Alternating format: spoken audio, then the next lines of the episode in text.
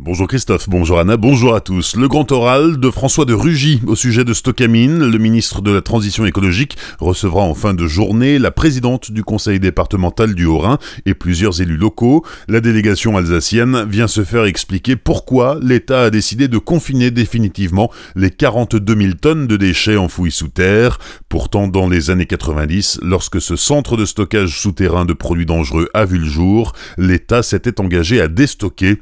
Depuis 7 ce matin, le collectif Destocamine est mobilisé pour bloquer les accès au site de Wittelsheim. Chez Vanzel à Celesta, syndicats et directions entament des négociations. Le groupe allemand a annoncé la semaine dernière la suppression de 79 postes sur son site alsacien qui ne serait pas suffisamment compétitif. Pourtant, l'entreprise semble en pleine forme. Les explications de Françoise Orny, représentante de l'intersyndicale Vanzel. Donc la direction nous a annoncé le 15 janvier la réorganisation et la suppression de 79 postes sur 125 de son activité à Célesta. Les salariés sont choqués et désemparés. L'intersyndicale dénonce que le groupe international Vanzel, avec 4800 salariés, fait plus de 700 millions de chiffres d'affaires annuels, en progression de 15%. Il préfère cependant délocaliser la production car nos prix ne seraient pas compétitifs. Nous accusons les erreurs de pilotage de nos leaders qui ont laissé faire impunément la dégradation de notre fonctionnement au bénéfice des différents contentieux et chutes de compétitivité. L'année dernière, la direction allemande encore affirmait qu'il n'y aurait pas de licenciement et qu'il nous aiderait à redresser la barre. Maintenant s'ouvrent les négociations pour les salariés. Des propos recueillis par Franck C'était leur première manifestation samedi et ils se sont retrouvés au tribunal hier. Deux gilets jaunes étaient jugés en comparution immédiate pour violence. Le premier, 31 ans, avait bu et lorsque la situation a dégénéré samedi vers 17h, il est devenu incontrôlable. 17 condamnations figurent sur son casier judiciaire. Il écope de 3 mois de prison ferme sans mandat de dépôt. Le second manifestant jugé hier avait lancé une bouteille en visant des policiers. L'homme de 26 ans avait bu lui aussi. Il a été condamné à 6 mois avec sursis.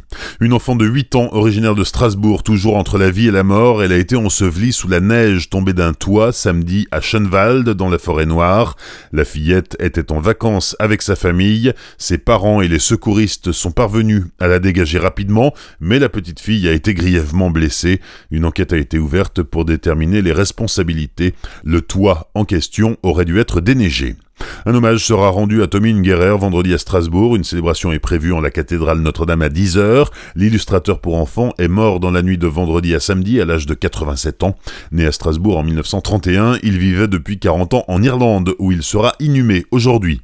En revanche, l'hommage de France 3 à l'artiste dimanche soir a valu à la chaîne un tweet du président de la région Grand Est.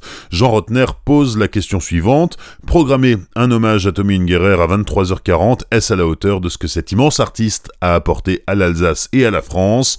D'autres politiques se sont empressés de réagir, dénonçant le mode de fonctionnement du programme local de la chaîne, et malgré la réponse du directeur des programmes régionaux de France 3 qui assure que l'hommage ne fait que commencer et que d'autres émissions spéciales sont en train d'être préparées. Le palmarès Goemio Tour Grand Est 2019 a été dévoilé hier midi à Kaisersberg. Les lauréats alsaciens sont sept cette année, parmi lesquels la Nouvelle Auberge de Viroval, les restaurants 1741 Gavroche et La Casserole à Strasbourg et le Flamme Co à Kaisersberg. La SIG éliminée de la Coupe de France de basket, les Strasbourgeois ont été battus par Villeurbanne hier soir sur le parquet du Rhenus, score final 78 à 86. Bonne matinée et belle journée sur Azure FM, voici la météo.